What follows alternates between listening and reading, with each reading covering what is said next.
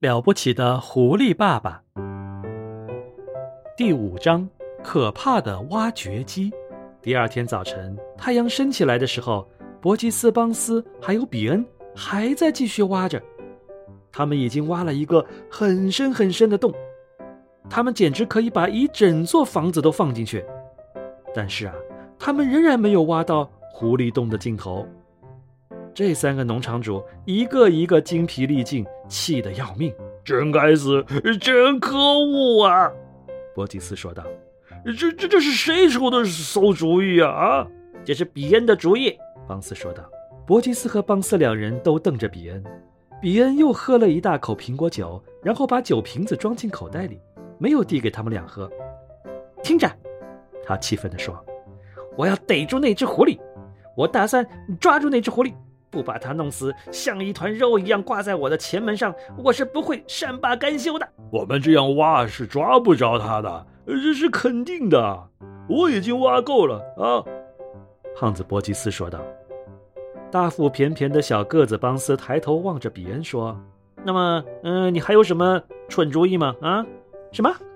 比恩说道：“我听不见你说的话。”比恩从来也没有洗过澡，因此。他的耳朵孔被各种各样，比如，嗯，耳屎啊、污垢啊，以及口香糖啊，还有死苍蝇啊之类的脏东西，全都堵住了。这样他就成了聋子。大声说，他对邦斯说道。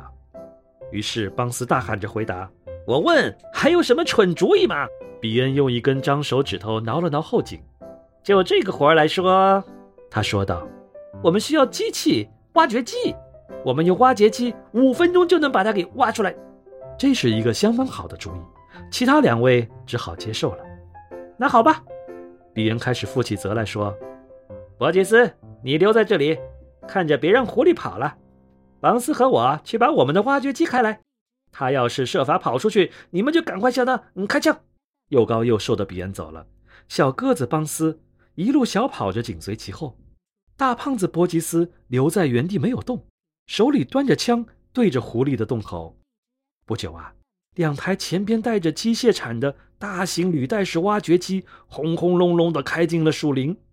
比恩开着一台，邦斯开着另外一台，两台挖掘机都是黑色的，它们看上去就像凶残的杀人怪兽。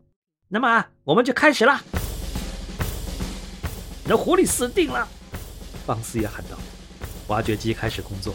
从小山上大口大口地啃食着泥土。狐狸先生刚开始挖洞的那个位置上方有一棵大树，现在那棵树已经像一根火柴杆似的倒下了，碎石向四面八方飞溅，树木纷纷倒落，噪声震耳欲聋。狐狸们趴在地下的隧道里，聆听着上面轰轰隆隆和砰砰的响声。爸爸，出什么事了？他们在干什么？小狐狸们大叫道。看，我们的洞变短了，我能看见亮光了。狐狸先生不知道出了什么事，或者说不知道那三个坏家伙在干什么。是地震啦！狐狸太太大声说。其中一个小狐狸说：“他们都向四周望去。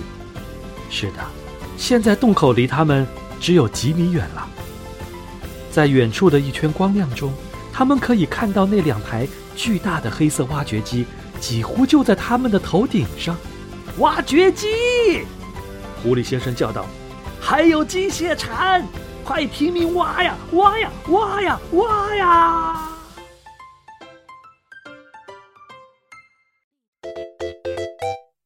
小朋友们好，我是了不起的狐狸爸爸。如果你喜欢我的故事，可以让爸爸妈妈帮你点一下订阅本专辑。如果你有什么有趣的想法，也欢迎在专辑下面给我留言哦。好了，时间不早了，我要继续对付邦斯和他们三个坏家伙了。下次见。